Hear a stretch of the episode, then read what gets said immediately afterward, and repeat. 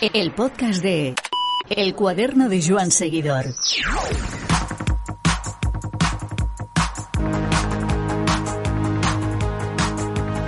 ¿Existe el miedo al vacío?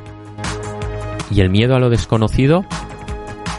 Lo cierto es que el momento de la retirada no deja de ser un gran interrogante para muchos deportistas profesionales, que en el desarrollo de su trayectoria no reparan muchas veces en cómo se van a desenvolver el día que tengan que poner fin a su deporte y dedicarse a la vida normal, a ser ciudadanos de a pie. Esta sensación es una de las uh, experiencias que se desprende de las diferentes charlas que hemos ido leyendo, por ejemplo, de Gervasio de Fer, dos veces campeón olímpico en gimnasia y que nos abrió el apetito por saber si en ciclismo existe algún tipo de resorte o algún tipo de ayuda para que los ciclistas planten su vida en el futuro una vez la bicicleta no sea el eje de todo. Por eso en el cuaderno de Joan Seguidor y su podcast tenemos la suerte de contar hoy con Igor Antón, que nos va a hablar un poquito de cómo ha gestionado estos dos años desde que hace que se retiró, desde aquella Vuelta a España del 2018 hasta el día de hoy. Si durante su trayectoria profesional pensaba en la retirada, pensaba en los momentos que iban a suceder a su paso por el profesionalismo y si el ciclismo está preparado para que sus integrantes, sus estrellas se integren en la vida normal. Igor Antoni, ya que vamos a echar el rato con él, también eh, nos dedicará algún tipo de reflexión y recuerdo de sus no pocos años como profesional y sus buenos éxitos. Por eso vamos allá y saludamos ya a Igor Antón.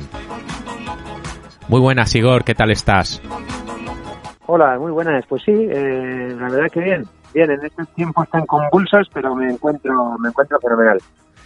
Muy bien, supongo que disfrutando de vida familiar y demás, y sobre todo en fechas como las que vienen tan entrañables. Sí, incluso ya pues ahora que nos hemos podido mover un poquito, pues mira, estoy ahora mismo en, en la playa, aunque no para meterte en el agua, pero aquí en la, en el, bueno, en la biosfera de Urdaibai, aquí en, en, la playa de Laida. Qué privilegio, desde luego, qué sitio tan bonito. Lo conocemos de unos campeonatos de España de ciclocross hace ya muchos años, aquellos famosos que, que ganó en Busturia Unai Yus en casa de David Seco, que me cuentan por otro lado que está hecho toda una estrella en, en ETV, en, en, el, en un programa de, en un reality. En fin, eh, Igor, te contactábamos y queríamos hablar contigo un poquito en referencia a esas reflexiones que han salido esta semana de Gervasio de Fer sobre el, la vida que sigue al periplo profesional de un deportista al, altimo, al, al, alto, al más alto nivel, como por ejemplo fue tu caso, y bueno, pues ese, es, esos resortes que en teoría se tienen que prever cuando eres profesional y cuando estás practicando tu, en vuestro caso profesión barra hobby y que bueno pues en definitiva que llega un momento en que decides colgar la bicicleta como fue tu caso hace un par de años en la Vuelta Ciclista España y te encuentras con, con esa nueva vida. ¿Tú cómo recuerdas esos días, Igor? Bueno, eh, fue todo rápido, ¿no? Y muchas veces no es que pienses que lo ves lejano o casi que ni lo llegas a pensar cuando te vayas a retirar. Dices, uh, eso es dentro de mucho. Y recuerdo una frase que me decía, pues también otro ya ex profesional, Unai Echevarría, ¿no? Él estábamos en Euskaltel y ya era de los veteranos y, guau, ya verás, aprovecha que esto pasa rápido y, yo decía, uff, hasta que llegue a los 30 y largos que tienes, vaya, ¿cuánto me queda? ¿no? Y, así ha sido, ya ha pasado. Y bueno, lo, personalmente, pues es un, sí que da respeto, cualquier deportista que lo deja, pues siempre da respeto, ¿no? Un poco pues esa sensación de, bueno, ¿y mañana qué hago? ¿O qué tal? ¿O, qué, qué, va a ser de, de, lo que de lo que es no vivir pues pensando en una competición, en un, pues bueno, resultados, esa presión que se vive cuando compites. Y, y bueno, en mi caso sí que la suerte de poder haber elegido el momento tengo un muy buen recuerdo del último día como ciclista profesional y, y, el proceso ese, ¿no? En ese sentido, pues me, yo creo que siempre, ¿no? Si dices, podía haber seguido un año más, dos años más, pero poder decidir cuándo y dónde y de qué manera, pues, pues fue una, una pasada. Desde luego que cambia mucho el cuento, desde luego. Como bien dices, si eliges tú el momento así, pues un poco las circunstancias lo imponen, pues porque no te renuevan por una lesión, por una enfermedad o por cualquier otra cosa. Desde luego, eh, en tu caso fue todo, mm, pues digamos que mucho más sencillo, ¿verdad? Sí, además, bueno, creo que cerré todo un poquito de una carrera ciclista, pues de menos a más y de más un poquito a menos, pero que al final ha sido todo en concordancia y, y siempre en un equipo World Tour, ¿no? Siempre en equipos de alto nivel. Y, bueno, yo recuerdo de corredores que tuvieron que dejarlo por unas cosas o por otras, entre, entre ellas pues, pues algunas lecciones, eh, eh, muchas veces querer seguir, agarrarte en profesionales y bueno, pues igual encontrar o, o, no, o no un muy buen destino o alargar hasta el punto de decir que bueno, pues que al final no te han fichado lo que tú buscabas. Entonces, bueno, yo me adelanté a ello y al final también, pues eso, tener ese recuerdo y, y, que mis últimas pedaladas fueran en una carrera que me dio tanto como la Vuelta a España y, y bueno, sí que, que ahora mismo veo ciclista, o sea, ciclismo profesional eh, prácticamente todos los días. Sí. Estoy buscando, o sea, tengo ganas, tengo ilusión, no, me he quedado con esa cosa de un resquemor o una sensación de, estoy harto de ciclismo, no. De hecho, he sacado un equipo ciclista del pueblo, una escuela de ciclismo eh, y sigo andando mucho en bicicleta.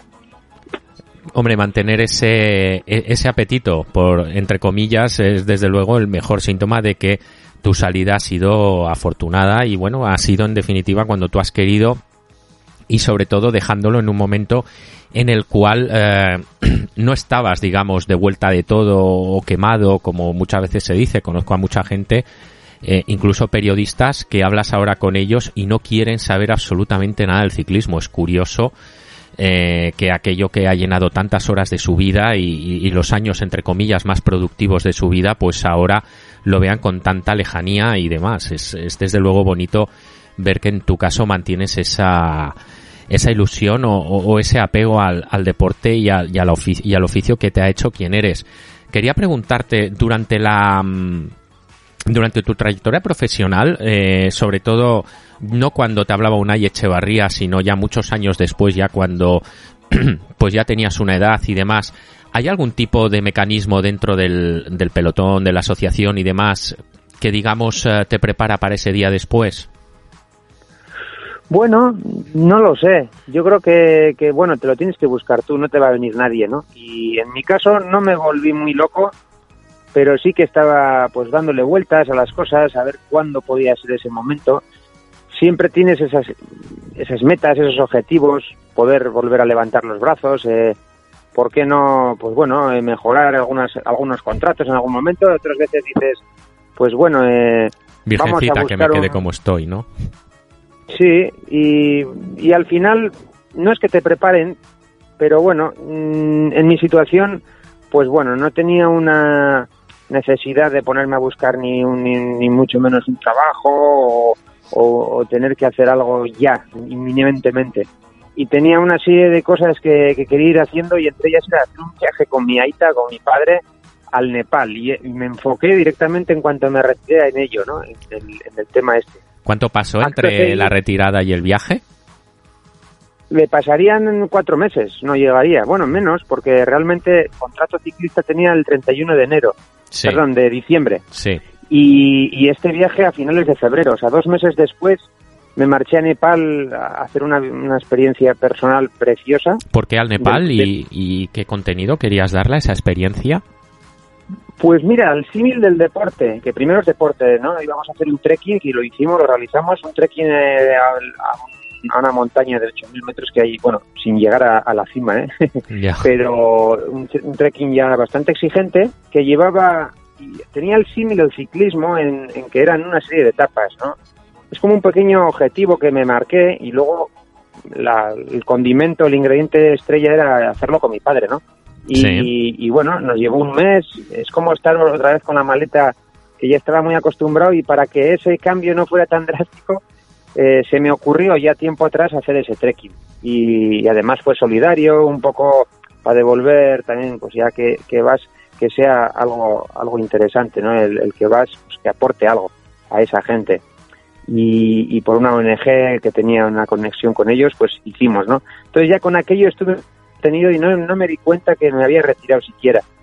Eh, a partir de, ese momento, a la, vuelta de ese viaje, ya me, empecé a centrar un poco otra vez en el ciclismo, pero de base, ¿no? Sí. Y con, el antiguo manager de Euskaltel Euskadi, eh, Miguel Madariaga, pues estuve colaborando con su escuela, eh, aprendiendo, y siempre daba alguna charlita también a los niños, eh, uno que es de, educación vial, a los niños en los colegios, y de allí ya se me ocurrió y me puse manos a la obra para hacer un, equipo, eh, una escuela ciclista en mi pueblo, ¿no? Y, y en ese tiempo encontré los sponsors suficientes eh, que, bueno, son Construcciones Tamacoa y Aelbasa, dos empresas del pueblo, y sacamos el equipo con 23 niños y niñas.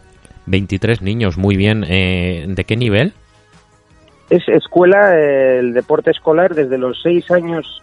Hasta antes de cadetes. Sí, eso es, hasta el antes de cadetes, hasta los 14 años. Y, bueno, es lo más bonito, no es volver a los inicios, diría yo, ¿no? Eh, atrás.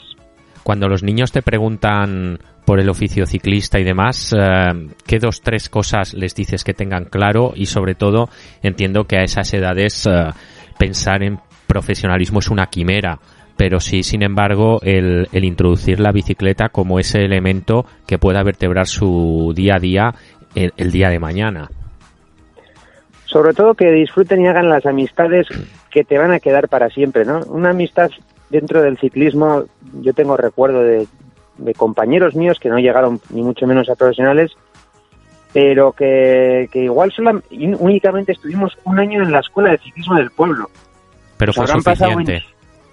25 años después les ves y el, las relaciones de amistad, pero también de una amistad sana, de algo bueno y bueno, que, que yo creo que te forma como persona el ciclismo en esas edades también.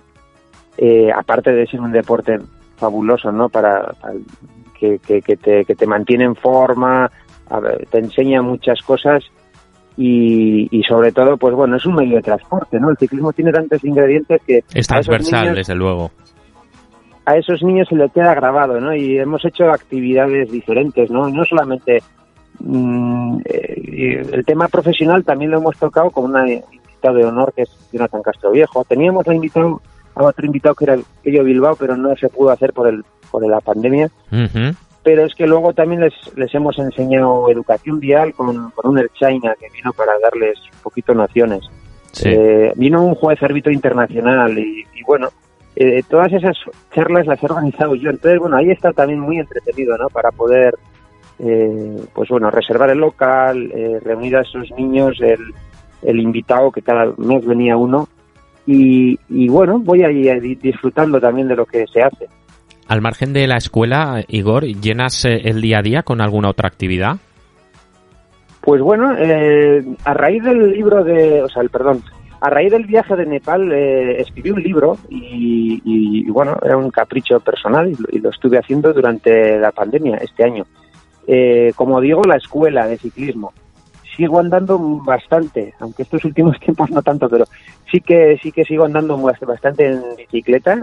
He hecho retos, eh, largas distancias eh, y, bueno, invertir en mi familia también es importantísimo, que tengo una niña de tres años y, y, ahora estoy con un tema de una camperización. Llevo ya como cuatro o cinco meses, estoy eh, haciendo todo, ¿no? Una camperización de una furgoneta que es convertirla en vivienda.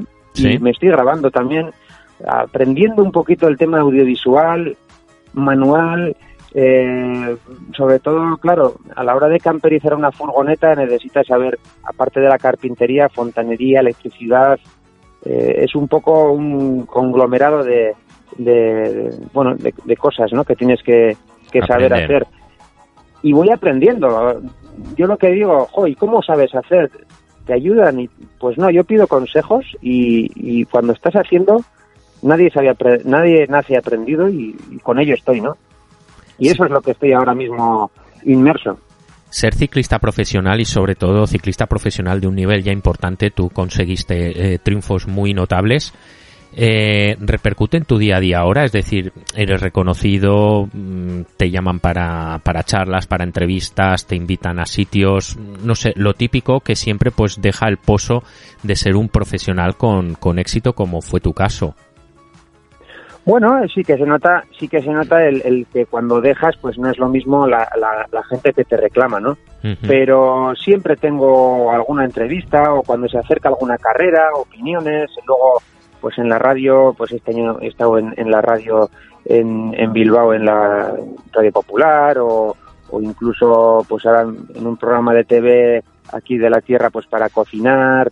Eh, voy haciendo cosas, ¿no? Ahora Mm, me han al, hilo con la camperización de la furgoneta Urquiola Motor, que es un concesionario de Citroën del pueblo, pues, pues estoy de embajador y, hace poco hice un anuncio de cara a la Navidad. Eh, bueno, voy, voy haciendo un poquito cosas dentro de lo que es pues el ser conocido, sobre todo localmente, ¿no? Diría yo. ya más allá, pues es difícil, ¿no? Pero bueno, eh, estoy cómodo, estoy cómodo no me agobia la gente, por supuesto, pero está bonito que de repente te lleguen un mensaje o alguna persona te, te para por la calle. Ah, mira, eres el Igor, el que anduviste, en bicicleta y demás. bueno, algunos te preguntan, oye, ¿todavía sigues en profesionales? Pues no, ya me retiré. Pero bueno, es bonito, es bonito. ¿Te machacas mucho en bici? A por rachas, por rachas bastante. me, me he pegado este año, fue un día fabuloso, después de un año con la pandemia pues un poco bastante raro y malo, diríamos que pues un día fue un reto unir las siete capitales de Euskal Herria, pues eh, también entra en territorio vasco-francés, y hacían 609 kilómetros de distancia non-stop. ¿Cuáles eran las siete capitales, Igor? Son, ¿Cuáles son? Sí, son cuatro españolas y después del país vasco-francés, entiendo.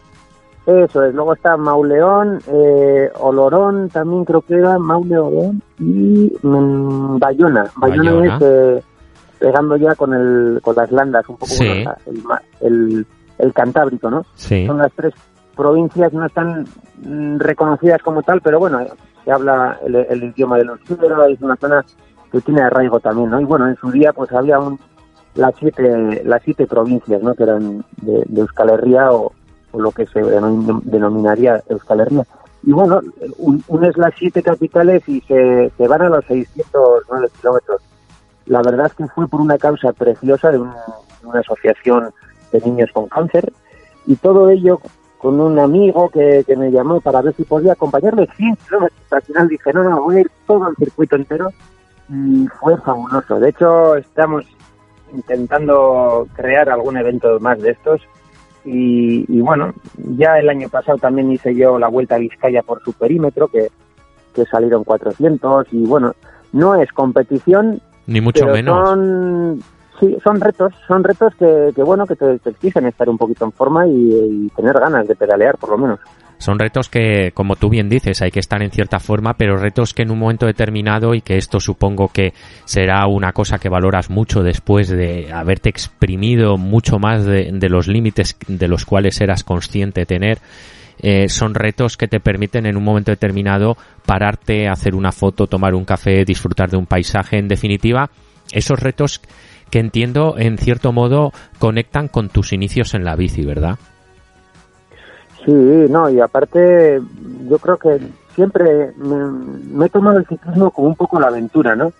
Siendo profesional sí que es difícil porque muchas veces pues no te puedes permitir según qué cosas porque bueno, no te viene bien para la competición o para tu preparación, pero siempre he tenido en mente estas cosas y de hecho, mira, este año también en, durante tres días escapé con unas alforjas, me marché autosuficiente, ¿no? Durmiendo incluso por el monte. Y la verdad que, que me encanta, ¿no? La bicicleta tiene tantos ingredientes, tantas eh, diferentes eh, pues, lugares o, tipos de ciclismo. Al final eh, están los niños, ¿no? En la escuela, están los retos. Y está ahora, pues por ejemplo, queremos promover en el pueblo un, un circuito de mountain bike, ¿no? Para que la gente pues pueda usar la mountain bike en un lugar con, un circuito ¿no? más eh, recogido. Y, bueno, siempre con ganas ¿no? de que se hagan carriles bici de, pues bueno, todo lo que sea... Sumar a la bicicleta. Ahí estoy yo. Muy bien. Eso es. una cosa que siempre pregunto a muchos expros es eh, el, si desde que dejaste la bicicleta eh, te permitiste esos excesos en la mesa que obviamente cuando eres ciclista tienes más que vetaos. Pues un poquito más sí, igual no solamente en el comer, en el comer, ¿no? También en el beber un poco más, ¿no? Pues por supuesto no, no te lo podías permitir a, todo, en todos los días, pero eh, vamos a decir que yo cuando he sido ciclista profesional no he sido de los más locos en el sentido de llegar a la, a la, a la extrema, ¿no? A la, extrema eh, situación de, estar al límite, ¿no? Bueno, eh, yo creo que me he dado, creo que también eso me ha ayudado a llegar pues, a estar 14 años, ¿no? Al final... Es todo un equilibrio. seas, exactamente. Si ahora se está viendo, ¿no? Chavales muy, muy jóvenes que hacen todo al detalle y, no les queda otra, ¿eh? También es cierto. Pero eh, lo hacen tan al detalle que luego vamos a ver, ¿no? Igual los últimos años de su carrera deportiva les pesa un poco también toda esa exigencia. De hecho, Igor, eh, eh, hemos tenido algún caso reciente de, ciclistas que, lo han dejado muy jóvenes a puertas del profesionalismo. Incluso el otro día hablábamos con Martín Bouces, que ya estaba en el Ken Falma donde uno de los elementos que más les agobiaba era la mesa, la comida y el tenerse que estar de comer ciertas cosas. Uh, es que se suman muchas cosas, muchos ingredientes, nunca mejor dicho, ¿no? Muchos ingredientes a tener en cuenta, muchos puntos que si tú no los haces, el de al lado los, va a hacer y, al final en la carrera esa pequeña diferencia va a hacer que, tú te, te quedes atrás y, al final es un círculo vicioso, ¿no? Es, es complicado, el ciclismo o cualquier deporte cada vez se va volviendo más elitista, ¿no? Y, y ahora las diferencias son, son muy, pequeñas, ¿no? Y ahora, por ejemplo, recuerdo preparaciones físicas que se llevan, ¿no? El comer pocos hidratos de carbono eh, lo que haces es trabajar más las grasas, no para adelgazar, sino para trabajar mejor la grasa cuando lleves cinco o seis horas de competición y, y, con ese trabajo hay que hacerlo en casa, entrenando y, y eso es muy duro psicológicamente, ¿no? Desde luego que sí. Incluso te puede cambiar un poco el humor, ¿no? Yo, recuerdo alguna vez que he visto a algún corredor que lo está haciendo ese trabajo y bueno, pues digo, pues a mí por lo menos no me tocó hacerlo porque se ha puesto como de moda estos últimos años, ¿no? El, andar con, con poco hidrato de carbono. Desde luego que sí, lo cierto es que al final eh, es todo lo que tú comentas y encima eh, viendo la circunstancia de que muchas veces os toca padecer muchas de estas cosas en la otra punta del mundo, solos, eh, sin familia, sin gente cercana más allá de la del equipo y que no es sencillo. ¿Extrañas los años de profesional? Sí, pues bueno, eh, al hilo de lo que estamos comentando, puedes decir, qué a gusto estoy aquí en casa ahora relajado y tal. Y por supuesto que, por un lado sí, ¿eh? o sea, no les envidio en el hecho de, de que hay que pasar, pues vamos a decir, muchas penurias, muchos momentos fuera de casa, el hacer la maleta no para una semana, no, una vuelta de tres semanas se hace, se hace pesado. Pero sin duda alguna que extrañas y que, te, da pena un poquito, pues dejar esos momentos que se vivían en el autobús, en, la mesa del masaje, concentraciones. Yo me acuerdo, pues en este último equipo que estuve en el Dimension Data, pues era una pasada la experiencia de estar en Sudáfrica, allí con la entrega de bicicletas que hacíamos a los niños de familias pues que no tenían recursos y esos días se te quedan grabados. Y, bueno eh, conocer a toda la gente que he ido conociendo. Se te quedan ah, disculpa disculpa.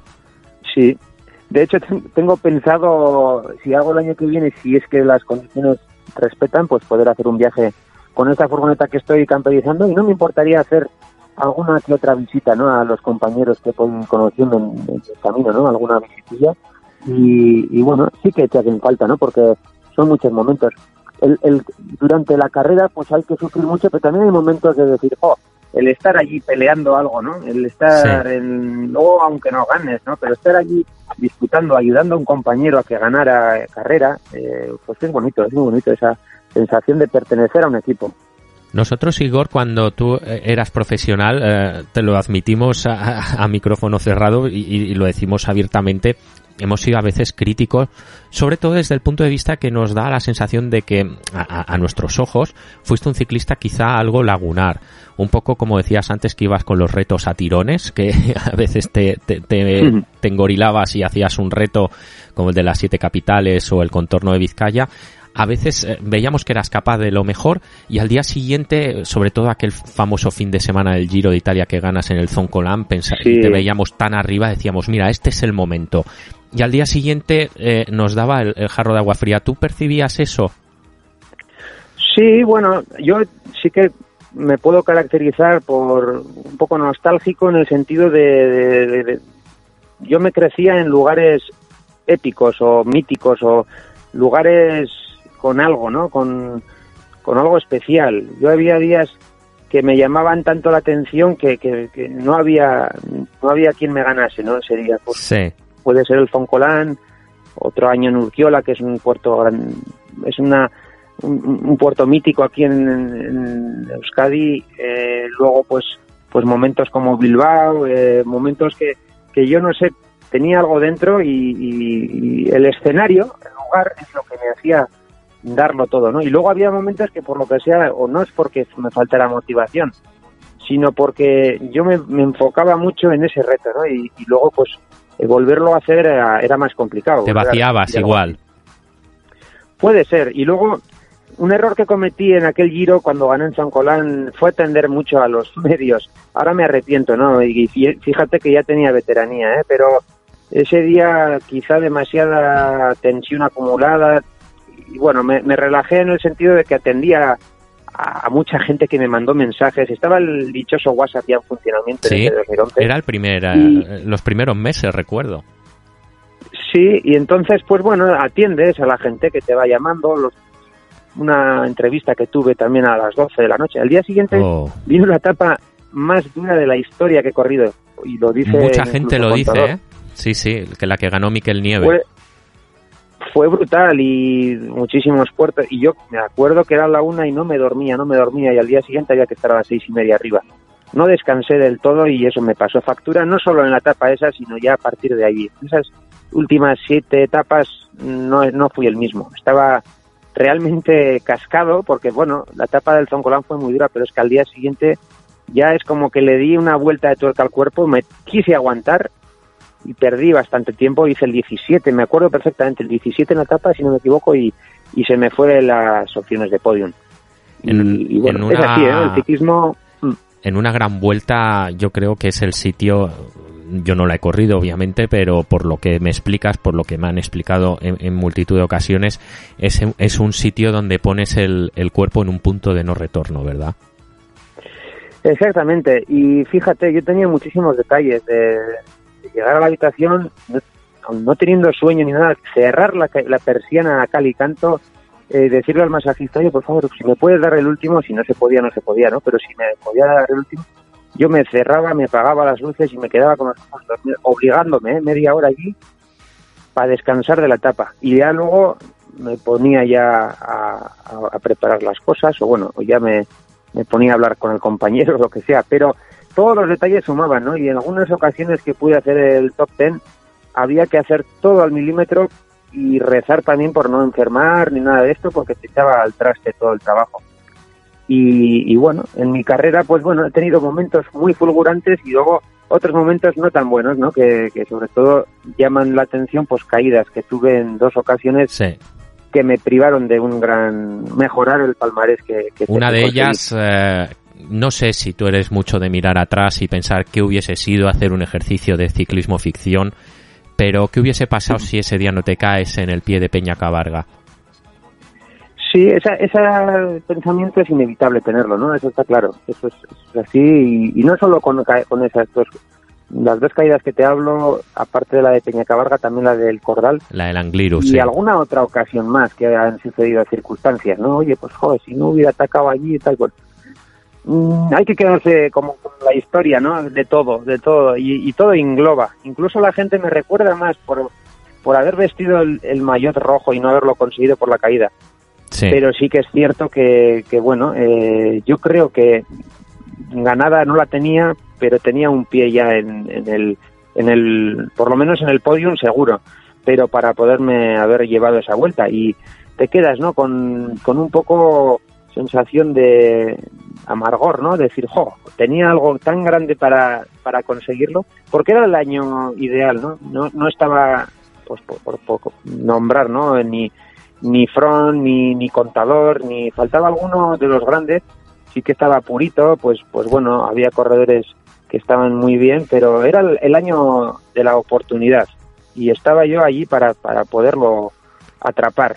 Y, y bueno, es así, ¿no? El deporte son trenes que pasan y que no vuelven, ¿no? Y, así es. Y en el ciclismo se ve, se ve a, diario prácticamente, ¿no? Que tienes una cosa a tocar con la mano, eh, pues no sé, se me viene ahora el, el, oro que perdió Purito en Florencia y él yo creo que en ese momento lloraba porque pensaba ciega pensaba a ciencia cierta que no se volvería a ver en una igual y en efecto no se volvió a ver en, en una igual. Eh, un par de cuestiones para acabar, Igor. Eh, ¿Cómo recuerdas los años, los años naranja, los años de Euskaltel? ¿Y con qué ojos miras el proyecto que ahora va creciendo poco a poco, también naranja y un poco con la figura de, Mikel Landa conduciéndolo? Pues bueno, en cuanto pienso en, los primeros años, bueno, los años míos en el, en el Euskaltel Euskadi de naranja, pues me viene a la cabeza la Iseca, eh, que era un poco el ídolo que tenía, y me viene a la cabeza Madariaga también, sin duda alguna, ¿no? Miguel Madariaga, que, que bueno, que ayer mismo hablaba con él, ¿no? Tengo relación y yo creo que ha sido y es mi padre deportivo, ¿no? Y bueno, pues cómo conseguir llegar a ese, a ese, a ese, a ese sitio, ¿no? Que llegó el Euskaltel, llegando a conquistar carreras en las tres grandes y todo el palmarés que se, y todo lo que se movía, ¿no? Entonces ahora, pues el, haber pasado un bache no solo a nivel eh, en Euskaltel, en el ciclismo vasco, ¿no? sino a nivel estatal, eh, yo creo que ahora se está volviendo a formar algo muy bonito, no solo con el Euskaltel, el nuevo Euskaltel Euskadi, sino en, España también con, el Care Pharma, eh, el equipo de contador que, ya va cogiendo también mejores corredores, van, van creciendo, se van haciendo y asentando. Entonces, en el, en el Euskaltel Euskadi, pues el, el cambio está viniendo para, para mejor, yo creo, ¿no? Esperemos y deseamos que puedan estar, por desgracia no van a poder estar todas en la Vuelta a España, ¿no? Y ahí va a partir un poco, eh, después de que la pandemia se supere, pues que la gente pueda desplazarse y, y que representa, son equipos que, que son jóvenes con toda la ilusión, pero sobre todo lo que representan es el equipo, no más que a un corredor en, concreto. Entonces, yo espero que con el trabajo que se está haciendo ahora se recojan los frutos.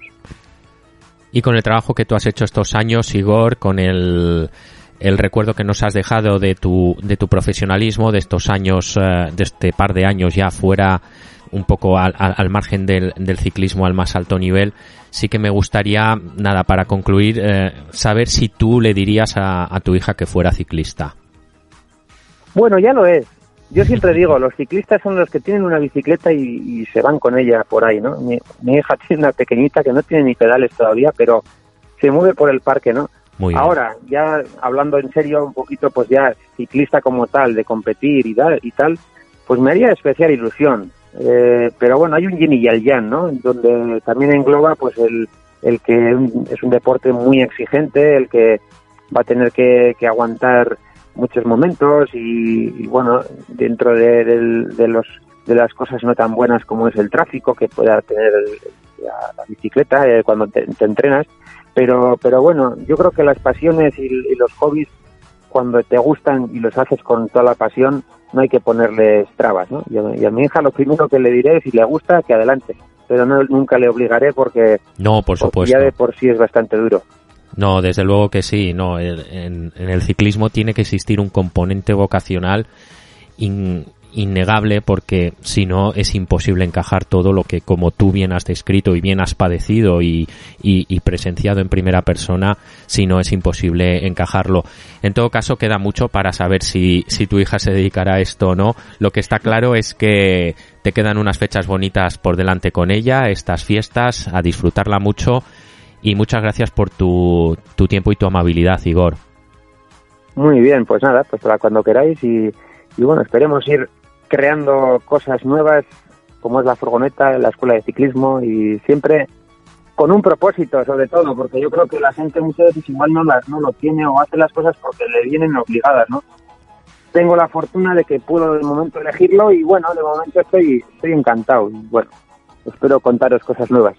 Desde luego, Igor, con la sonrisa que, aunque no te vemos, pero intuimos, eh, que, le, que nos demuestra, seguro que ese propósito saldrá bien. Un abrazo fuerte, amigo. Vale, un abrazo.